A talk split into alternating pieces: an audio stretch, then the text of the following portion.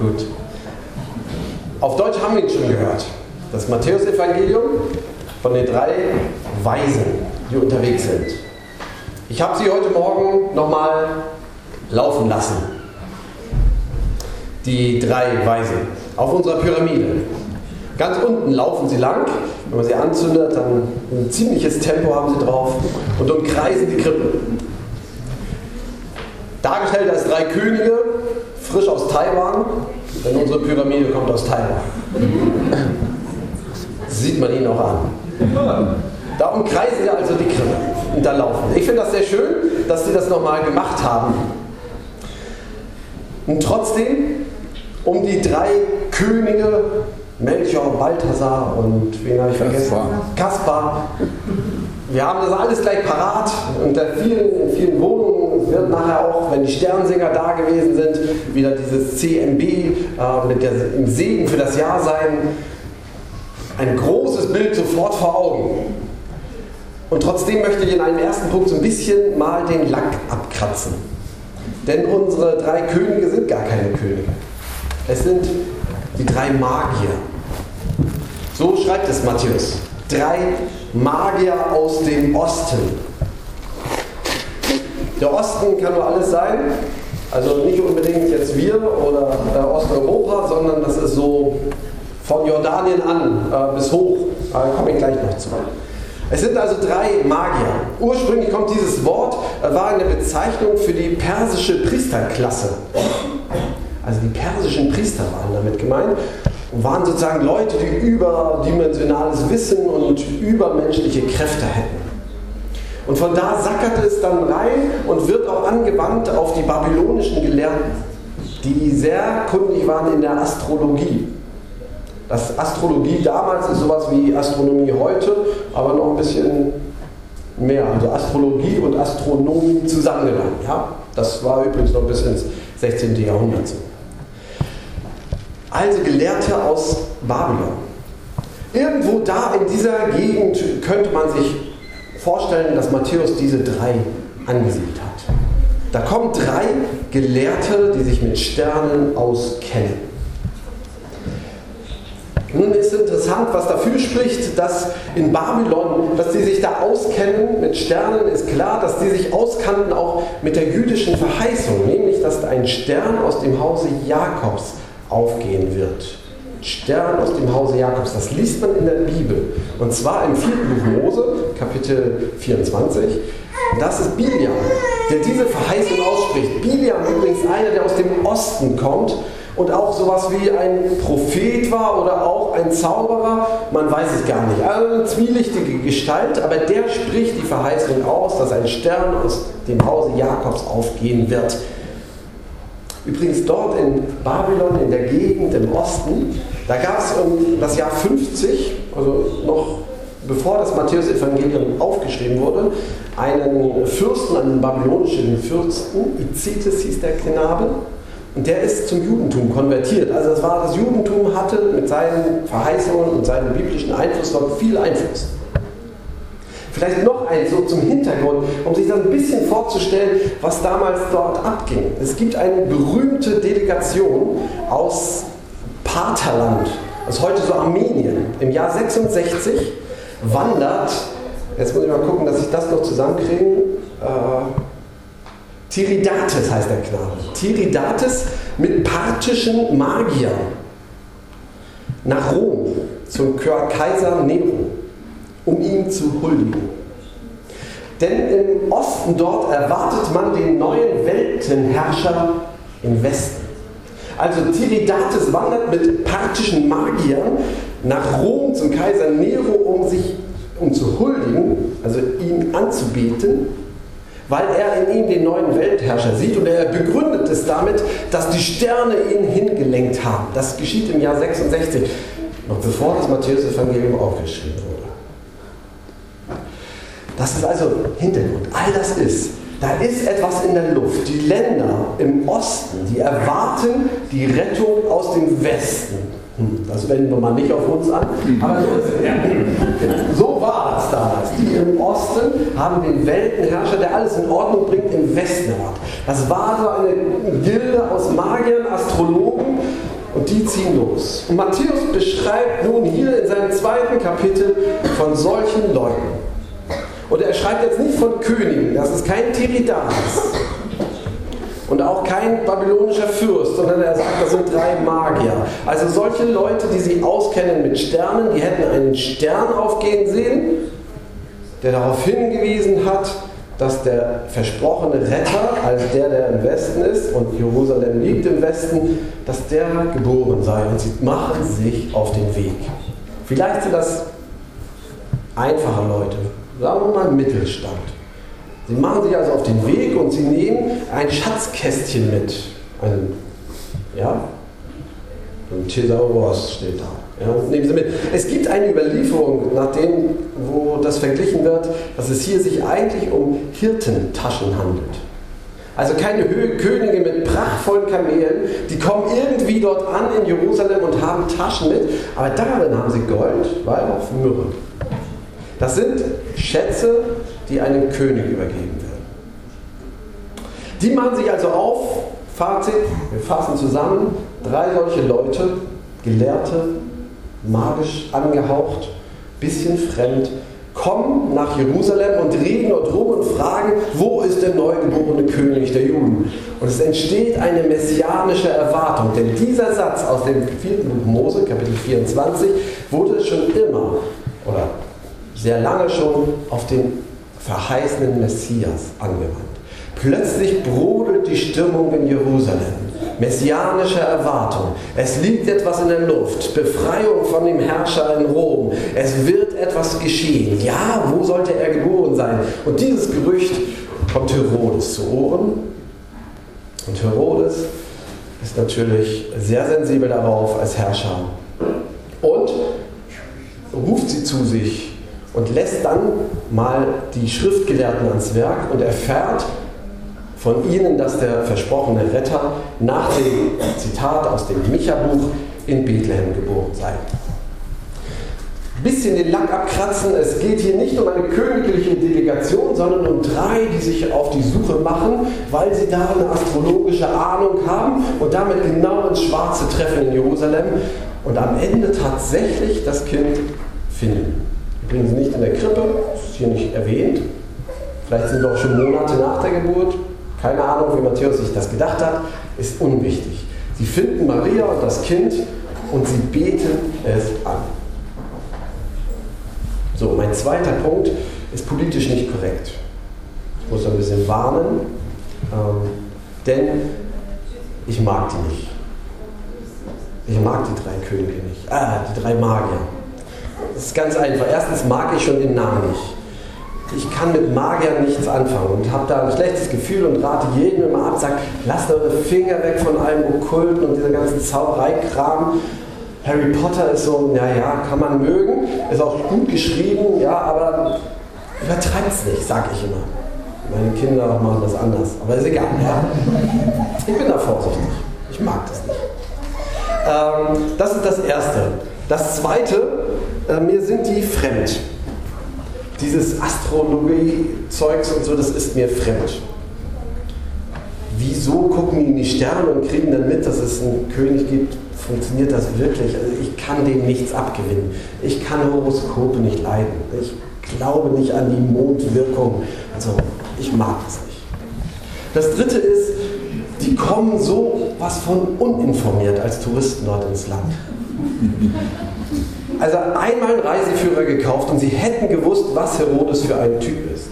Herodes, ein sehr eifersüchtiger König, der in der letzten Zeit seiner Regierung drei seiner Söhne hat hinrichten lassen, weil er Revolten befürchtet hat. Und eine Frau auch noch. Also der, mit dem war nicht zu spaßen. Das hätten die mit einem Blick in den Reiseführer herauskriegen können, was da los ist. Diese ganze messianische Stimmung, dass man ein bisschen vorsichtig vielleicht ist. Hätten sie sich nicht von Herodes um den Finger wickeln lassen, vielleicht hätten sie den Kindermord in Bethlehem verhindert. Ich mag das nicht, wenn man in Länder kommt und so, hier bin ich, sagt mir, was los ist. So, und nochmal ein viertes, da muss ich nochmal schummeln. Achso, ach so, ein viertes, was ich noch nicht mag. Was sind das für Geschenke? Also für, für ein Kind sowieso nicht tauglich, aber ich bezweifle, dass es so viel war, dass, dass Maria da nur so viel mit anfangen konnte. Gut, das Gold konnte man in Windeln umsetzen oder so, ähm, aber Myrrhe war auch so. Das merken, das muss man jetzt nicht ganz ernst nehmen, den letzten Punkt, aber ein bisschen, ich, ich merke, dass ich denke, ja, das ist schön gedacht von Ihnen aus, aber was soll das? So. Bei Herodes wollte ich noch sagen, für die, die historisch interessiert sind, warum ihn das so aufgeregt hat, ist, Herodes Schwachstelle war, er kam aus dem Hause Edom. Er war Edomiter und war deshalb von großen Teilen der israelischen jüdischen Bevölkerung nicht anerkannt. Und schon gar nicht passte auf ihn die messianische Verheißung, dass ein Stern aus dem Hause Jakobs aufgehen sollte, nicht aus dem Hause Edoms. Wenn der also hört, messianische Erwartung aus dem Hause Jakob, dann klingt das für ihn alles nach Revolte und hier sägt jemand an meinem Thron. Klammer zu. Dritter Punkt. Ich mag sie doch irgendwie. Habe sie auch nicht weggenommen von meiner Pyramide. Was ich an ihnen mag, ist, sie machen sich Nein. Das war mein dritter Punkt. Es sind Leute aus fremden Kulturen, die zu Jesus führen. Das sind Leute aus fremden Kulturen, die zu Jesus führen. Matthäus beginnt sein Evangelium damit, dass da drei Leute, die sowas von komisch sind und Zauberer, Magier sind in der jüdischen Überlieferung sehr kritisch gesehen. Und diese drei aus dieser fremden Kultur kommen, und das sind die ersten bei Matthäus, die sich vor dem Kind auf die Knie werfen. Fremde Kulturen entdecken Jesus. Ich finde es ein Geschenk, dass wir in einer Gemeinde sind, wo Leute aus fremden Kulturen, für uns fremden Kulturen kommen und Jesus entdecken. Übrigens, ihr aus dem Iran oder Afghanistan, ihr seid ganz dicht dran, daher wo die Magier hier verortet sind. Kommen und entdecken Jesus, das ist wichtig für mich mitzukriegen, es gibt das auch heute noch, dass Menschen sich auf die Suche machen und Jesus entdecken. Die Leute von Jerusalem, die wissen zwar alles, aber sie kommen nicht zum Kind. In Greifswald könnten wir auch alles wissen über Jesus, aber macht sich kaum einer auf den Weg. Es ist ein Geschenk, dass dort Menschen sind aus dem Osten, die auch bei uns sind, die uns zeigen, nein, in Jesus erfüllt sich meine Sehnsucht, auch aus meiner anderen Kultur. Und das erinnert mich dann daran, Moment mal, ich bin ja gar nicht in Israel. Ich bin ja in Pommern, in einer fremden nordischen Kultur. Wir wären damals für Matthäus genauso exotisch gewesen. Was seid ihr für Leute? Was habt ihr für Anschauungen? Und ihr kommt und werft euch vor dem Kind nieder. Was für ein Geschenk. Und das erinnert mich dann daran oder hält die Hoffnung in mir wach, zu sagen, auch Leute, die jetzt in unserer kleinen Binnenkultur, die sich jetzt hier trifft, noch nicht sind, auch die haben einen Platz an der Krippe. Ich sage mal ein bisschen plakativ, Leute aus Schönwalde, ja, ich wohne auch in Schönwalde, aber äh, Leute, die, die vielleicht so fremd sind, wo wir sagen, ich weiß gar nicht, worüber ich mich unterhalten kann, für die gibt es einen Weg an die Krippe. Das zweite, warum ich die drei Magier mag, ist, dass sie ihre Pläne zum neuen Jahr einfach ganz mutig gestalten. Neues Jahr, jeder macht, nee, manche machen sich Pläne und sagen, im neuen Jahr will ich das und das erreichen und ich träume davon. Wird ja immer so schon fast plakativ davon geredet, dass man dann abnehmen will, den Winterspeck weg und all sowas. Ja. Diese drei, die machen sich Pläne und in diese Pläne beziehen sie ihre Sehnsucht nach Gott mit ein. Sie beziehen ihre Sehnsucht nach Gott mit in ihre Jahresplanung ein. Denn erstens, sie besorgen sich Geschenke und ihre Taschen, machen sich auf den Weg. Sie nehmen sich also Zeit und etwas von ihrem Gut und investieren das in ihre Sehnsucht nach Gott. Das macht mich neugierig und macht mich auch mutig. Und die Frage an uns ist, haben Sie das auch schon? Ihre Sehnsucht nach Gott mal einplanen in ihren Zeitbudget? Im Februar startet wieder ein Glaubenskurs. Für manche ist vielleicht das dann, ja, dass man sagt, okay, ich mache das einfach normal oder zum ersten Mal. Oder im Sommer ist eine Sommerfreizeit. Oder für die Jugendlichen die Jugendfreizeit. Ich, ich investiere meine Zeit, weil ich will etwas erwarten. Ich möchte wissen, was da dran ist. Ich möchte es wirklich wissen. Ich gehe jetzt zum Gottesdienst. Ich mache das mal. Ich habe es bisher nicht geschafft regelmäßig, aber jetzt mache ich es. Ich will wissen, was da dran ist. Und dann, vielleicht sieht es bei Ihnen noch ganz anders aus. Für die Jugendlichen finde ich es eine tolle Sache, auch zu sagen, ich nehme mir mal Zeit für stille Zeit. So viel Zeit wie als Jugendlicher hat man nie wieder im Leben. Vielleicht noch als Senior, aber das kann ich noch nicht beurteilen. Sich einfach mal hinsetzen und jeden Tag einen Abschnitt aus der Bibel lesen und fragen, Gott, was sagst du mir? Was willst du? Die drei, die haben ihre Zeit für ihre Sehnsucht nach Gottes Wirken eingeplant. Und dann haben sie ein Geschenk, sozusagen etwas von ihrem Besitz genommen und gesagt, das schenke ich Ihnen, wenn ich ihn finde. Können Sie ja auch schon mal machen. Ja? Wenn ich ihn finde, dann schenke ich ihm 3000 Euro. Also eine Spende ist an äh, World Vision oder irgendwo hin. Ja? Ich will Ihnen da nichts vorschreiben. Können Sie vergessen den Satz. Das gefällt mir an den beiden. Und dann gefällt mir noch eins. Ein drittes, das hatte ich vorhin schon gesagt, äh, mir gefällt das, weil sie kommen, die drei Magier, und sie sehen keinen König, den sie erwarten. Sie sehen irgendwie, finden sie zu, zu Maria und dem Kind. Josef scheint hier auf Arbeit zu sein, sag ich mal so, ja. Keine Ahnung, wie sie den gefunden haben. Bethlehem, vielleicht sind sie den Hirten begegnet, wieder eine schöne Weihnachtsgeschichte, die wir daraus schreiben können. Wie haben sie den eigentlich gefunden? Es steht bei Matthäus, der Stern blieb stehen, aber wie kann ein Stern einem Haus stehen bleiben? Wir wissen es nicht. Sie finden auf jeden Fall diese beiden, so erzählt es Matthäus, und sie sehen ein Kind. Vielleicht hat es gerade geschrien und Maria hat gesagt, pst, nochmal raus, ich muss erst stillen. Ah, Windeln auch noch wechseln. Sie sehen also ein ganz normales Kind. Kein Leuchten, keine Engel, nichts. Da kommen die drei, die einen König erwarten, den Weltenherrscher im Westen und sehen ein Kind, das irgendwie in ärmlichen Verhältnissen dort lebt, in Bethlehem, und gehen auf die Knie und beten das an. Das gefällt mir. Und das wünsche ich uns allen. Dass wir nicht die großen Visionen erwarten, nicht erwarten, dass Gott mir begegnet mit einem mit einem Ohnmachtsanfall oder mit dem heiligen Lachen. Vielleicht schenkt er das ja alles, kann ja sein. Aber dass wir das ganz Einfache nicht übersehen. Jesus begegnet uns in einem einfachen Kind. Nichts als Mensch. Und die gehen auf die Knie und sagen, jetzt habe ich dich gefunden. Jesus, dir will ich mich anvertrauen. Das wünsche ich Ihnen auch den Mut auch in diesem Jahr zu sagen, ich erwarte Großes von dir, Jesus. Aber wenn ich dich treffe und du bist ganz anders, dann freue ich mich, dass du so bist. Dass wir dranbleiben, wenn wir diesem Kind begegnen. Und wenn es uns auch zu menschlich scheint, dass wir ihn nicht übersehen, dass wir doch schon da sind. Die drei haben das gemacht. Das gefällt mir.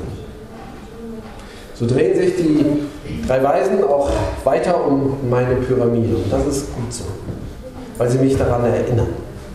Daran erinnern, dass ich meine Sehnsucht mit in meine Planung einbaue. Weil sie mich erinnern, dass fremde Kulturen zu Jesus kommen werden. Und weil sie mich erinnern, dass ich nicht das Außergewöhnliche suchen muss, sondern dass in Jesus, dem Menschen, der gleichzeitig Gott selbst ist, ich alles gefunden habe. Der Friede Gottes, der höher ist als all unsere Vernunft, der bewahre unser Herzen und Sinn in Christus Jesus, unser Herrn. Amen. Wir singen. Und zwar O König aller Ehren. Das Lied steht unter der Nummer 71. Der 1, 3 und der 6.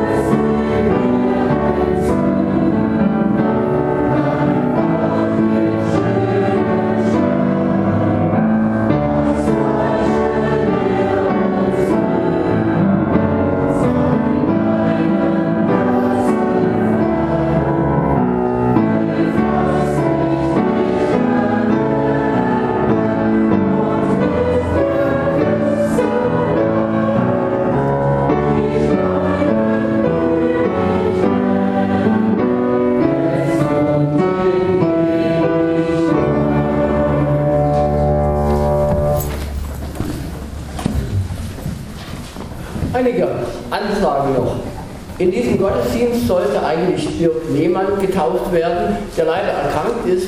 Deswegen herzliche Einladung zu einem kleinen Taufgottesdienst am Freitag 10 Uhr hier in der Johanneskirche. Also wer am Freitag 10 Uhr Zeit hat, Taufe, Taufe von Dirk Lehmann.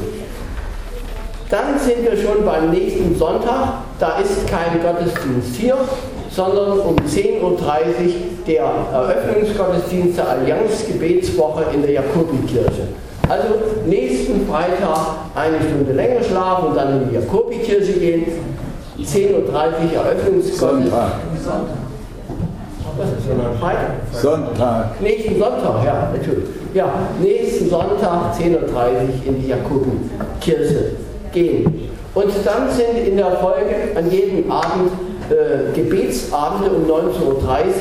Äh, das, wo die dann sind, finden Sie, wenn Sie nächsten Sonntag gehen, in den, äh, in den Informationen, die dann ausgeteilt werden oder in Zukunft auch äh, noch in unserem Gemeindebrief und auf der Homepage.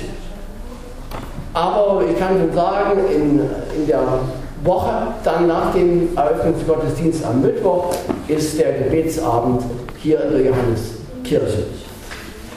Vielleicht kann man nun auch schon mal hinweisen, es, das neue Jahr hat begonnen, es gibt wieder eine Gemeindefreizeit, diesmal nicht im fernen äh, Dänemark oder Schweden, sondern im nahen Mecklenburg. Wer, sich, wer da nähere Informationen haben möchte oder sich anmelden will, kann da draußen Flyer mitnehmen oder sich auch bei Susanne Kiefer informieren. Dann will ich vielleicht noch mal hinweisen, wir haben hier in der Gemeinde ein kleines Besuchsdienstteam. Ähm, wer da vielleicht noch mitmachen will, kann sich bei Frau Wittig, die da in der ersten Reihe, in der ersten besetzten Reihe sitzt, melden. Und am 29. Januar ist wieder ein Treffen der Helfer um 15 Uhr im Treffpunkt Kirche. Heute Nachmittag ist natürlich noch um 17 Uhr Greifbar Plus hier im Haus. Und dann wollen wir die Kollekte einsammeln.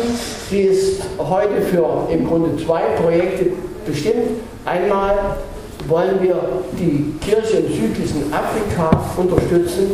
Wir wissen ja, Südafrika, zu der wir ja auch äh, zumindest über die Bläser eine Menge Beziehungen haben hier in der Gemeinde, ist von ganz anderen ähm, Gegensätzen bestimmt, als unsere Gesellschaft das ist. Und so will auch die Kirche helfen, da Versöhnung zu schaffen. Sie will zum Beispiel äh, ärmeren Studenten Stipendien geben. Sie will äh, medizinische Notlagen, medizinischen Notlagen helfen und auch sonst für Versöhnung wirken.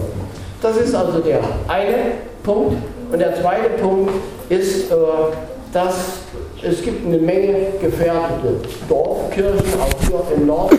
Und da gibt es einen Fonds, der äh, Gemeinden, kleine, oft ja kleine Gemeinden mit schönen Kirchen unterstützt, um diese gefährdeten Dorfkirchen zu erhalten. Also diese beiden Dinge werden heute in unserer Kollekte bedacht. Jetzt, ja, hat noch jemand eine Anfrage? Jetzt wollen wir wieder aus dem schmalen Liedheft singen, wenn das Brot, das wir teilen. Das Lied Nummer 69.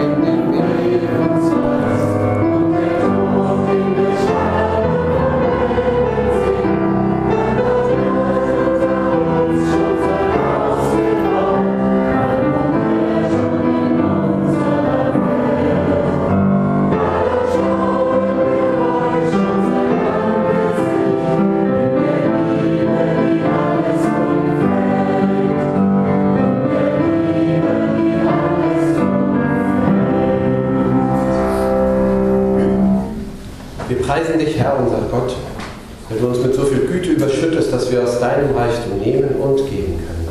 Und segne Geber und Gaben.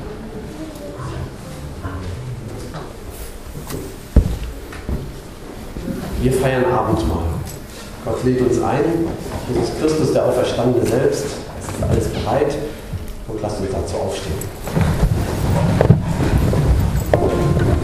Der Herr sei mit euch.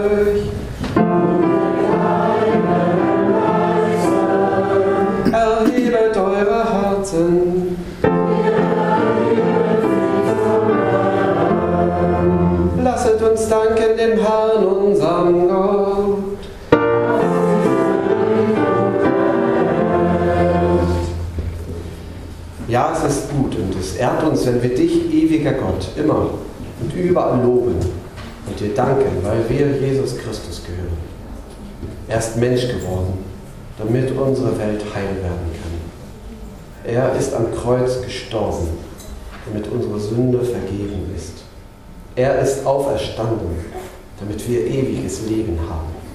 Darum lobt dich die sichtbare und die unsichtbare Welt. Die Engel preisen deine Herrlichkeit. Vor dir verstummen alle Nichtigkeiten. Die Kräfte des Himmels und der Erde stimmen ein in den Lobpreis, der dich verehrt. Erheben auch wir mit ihnen unsere Stimmen und bekennen ohne Ende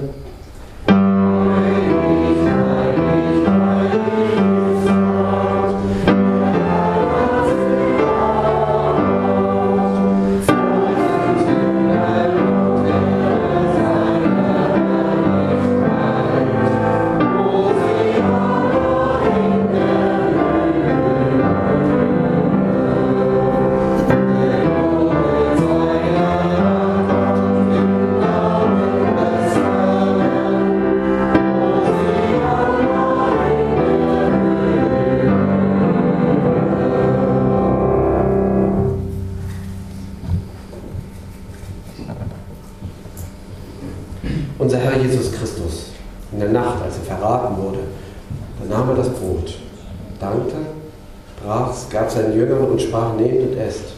Das ist mein Leib, der für euch gegeben wird. Solches tut zu meinem Gedächtnis.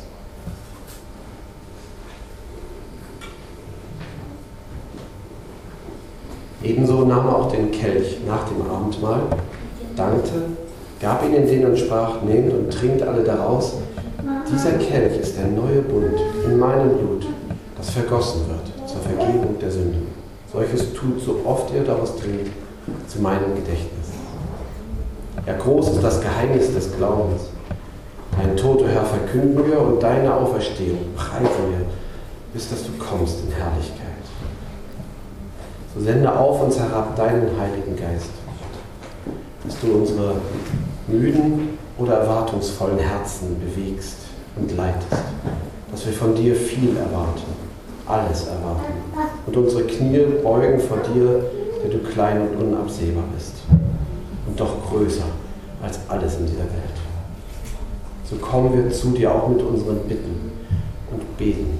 Beten für alle, die auf der Suche sind nach dir, die Sehnsucht haben nach dem, was ihr Leben zusammenhält und bitten dich, dass du ihnen begegnest. Und wir bitten dich für uns, dass du unsere Wege leitest, uns aufmerksame Ohren schenkst, dass wir Menschen von dir erzählen können und sie zu dir leiten können. Wir beten für den Glaubenskurs, der geplant ist. Wir beten für jeden Gottesdienst in dieser Stadt. Wir beten für die Glück im Topfwoche, die wir wieder planen. Und wir beten, dass du dabei bist und deinen Heiligen Geist schenkst. Und wir beten für die unter uns, die dich wieder neu suchen. Und wir bitten dich, dass du kommst mit großer Erwartung und mit Mut und mit dem Blick, der dich nicht übersieht. Und so bitten wir auch für alle, die in der weiten Welt unterwegs sind und von dir erzählen, durch tätige Liebe, durch Predigten, in gefährlichen Ländern oder in ganz offenen Ländern. Und wir bitten dich, dass dein Evangelium sich Bahn bricht und Menschenherzen erreicht und Menschen froh werden, weil sie dich gefunden haben. So beten wir mit deinen Worten. Vater unser im Himmel, geheiligt werde dein Name, dein Reich komme, dein Wille geschehe, wie im Himmel so auf Erden. Unser tägliches Brot gib uns heute und vergib uns unsere Schuld, wie auch wir vergeben unseren Schuldigen. Und führe uns nicht in Versuchung, sondern erlöse uns von dem Bösen. Denn dein ist das Reich und die Kraft und die Herrlichkeit in Ewigkeit. Amen.